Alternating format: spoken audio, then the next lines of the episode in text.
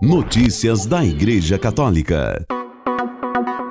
Sexta-feira, 1 de março de 2024, hoje é dia de Santa Inês Calcuyin, mesmo engaiolada na China, não negou a fé. Celebrações presididas pelo Papa Francisco na Semana Santa. Reportagem do Vatican News. Reportagem de Andressa Coledo, Vatican News. O calendário das celebrações presididas pelo Papa Francisco no mês de março foi divulgado pela sala de imprensa da Santa Sé nesta quinta-feira, 29 de fevereiro. Segundo o mestre de cerimônias litúrgicas pontifícias, Monsenhor Diego Ravelli, o pontífice irá presidir as celebrações da Semana Santa, a começar pela memória da entrada do Senhor em Jerusalém e Santa Missa no domingo de Ramos, no dia 24 de março. Começa às 10 horas na hora italiana, na Praça São Pedro. As cerimônias da Semana Santa prosseguem com o Papa presidindo a missa crismal na Basílica de São Pedro na quinta-feira santa 28 de março, a partir das 9 nove e meia na hora italiana. Já na sexta-feira santa, 29 de março, a celebração da Paixão do Senhor começa às 17 horas, hora local, na Basílica de São Pedro. Para mais tarde, às 21h15, o Papa se deslocar até o Coliseu de Roma para a Via Sacra da Paixão do Senhor. Para o sábado santo, dia 30 de março, Francisco vai presidir a Vigília Pascal na Noite Santa, na Basílica de São Pedro, a partir das 19h30 da hora italiana. Já no domingo de Páscoa e da ressurreição do Senhor, em 31 de março, a partir das 10 horas na Itália, o Papa vai presidir a Santa Missa na Praça São Pedro. Em seguida, da sacada da Basílica de São Pedro, a partir do meio-dia, hora local, Francisco dá a bênção Urbi et Urbi da Páscoa. Todas as celebrações presididas pelo Papa Francisco serão transmitidas ao vivo com comentários em português pelos canais da Rádio Vaticano e Vatican News. Notícias da Igreja Católica. O secretário de Estado do Vaticano, Pietro Parolin, disse que no Oriente Médio um vislumbre de esperança surge. Esperamos numa trégua, diz ele. Reportagem do Vatican News. Esperanças de uma trégua no conflito do Oriente Médio foi o que reafirmou o cardeal secretário de Estado Pietro Parolin à margem da Cátedra da Acolhida em Sacrofano, aos microfones da TV 2000, a emissora de televisão da Conferência Episcopal Italiana, o cardeal comentou sobre a situação na Terra Santa. Parece-me que no Oriente Médio há algum vislumbre de esperança, no sentido de que vimos que a diplomacia está trabalhando para obter uma trégua e, portanto, também o acesso à ajuda humanitária, que me parece ser o ponto mais delicado, pelo que eu vi diretamente de fontes locais o fornecimento de alimentos, remédios, e cuidados médicos, mas estou vendo que é difícil, não é fácil, mas pelo menos me parece, acrescentou o cardeal, que há alguma atividade, que há algum movimento. Esperemos que isso possa amadurecer e realmente se tornar uma trégua para esse território tão martirizado. Garantias também de Parolin sobre a saúde do Papa, que na manhã desta quarta-feira foi ao Hospital Gemelli Sola Tiberina de Roma para algumas consultas. O Santo Padre está bem, eu o vi ontem à noite, ele fez uma visita de rotina e me disse que não há absolutamente nenhum problema e que ele também se recuperou da gripe, disse o secretário de Estado. Eu o encontrei muito bem ontem à noite e ele mesmo me deu garantias nesse sentido.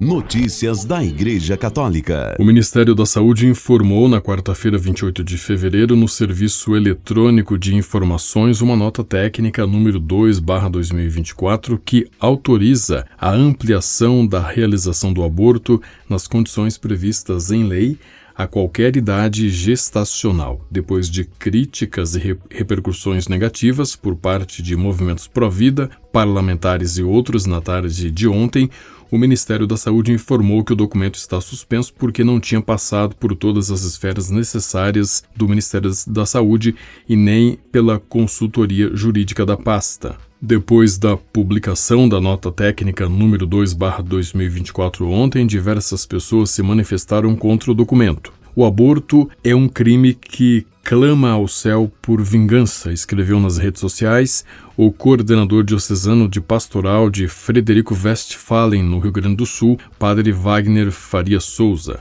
Na nota à imprensa, publicada ao final da tarde de ontem, o Ministério da Saúde disse que a ministra, a socióloga Anísia Trindade, estava cumprindo agenda em Boa Vista, em Roraima, quando tomou conhecimento da publicação da nota técnica. Segundo o Ministério, esse tema, que se refere à ADPF 989 do Supremo Tribunal Federal, será tratado pela ministra junto à Advocacia Geral da União, AGU, e ao STF. Notícias da Igreja Católica.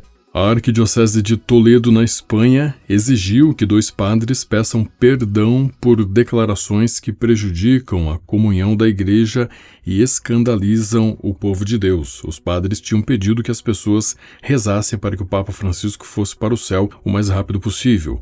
Em um comunicado, a Arquidiocese também expressa a profunda rejeição de qualquer manifestação de desamor à pessoa e ao ministério do Santo Padre. O comunicado da Arquidiocese de Toledo diz diz ainda que não se responsabiliza de forma alguma pelas declarações feitas pelos padres no canal do YouTube La Sacristia de la Bende, onde foram proferidas as palavras polêmicas. Notícias da Igreja Católica.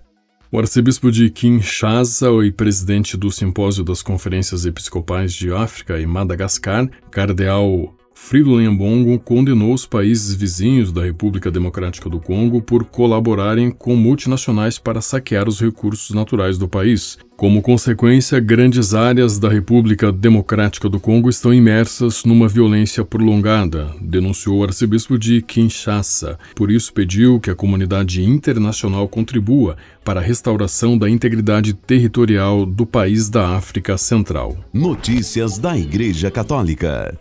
Ontem estreou nos cinemas do Brasil o filme A Serva, sobre Santa Vicenta Maria Lopes de Vicunha, fundadora da Congregação das Religiosas de Maria Imaculada, que foi canonizada pelo Papa São Paulo VI em 1975. A Serva é dirigido por Pablo Moreno e foi produzido pela Stellarum Filmes e pelas Religiosas de Maria Imaculada, ordem fundada pela Santa em 1876. Em 15 de fevereiro, o filme venceu a categoria de melhor melhor filme católico na 15ª edição do prêmio Mirabile Dictu, conhecido como Oscar Católico.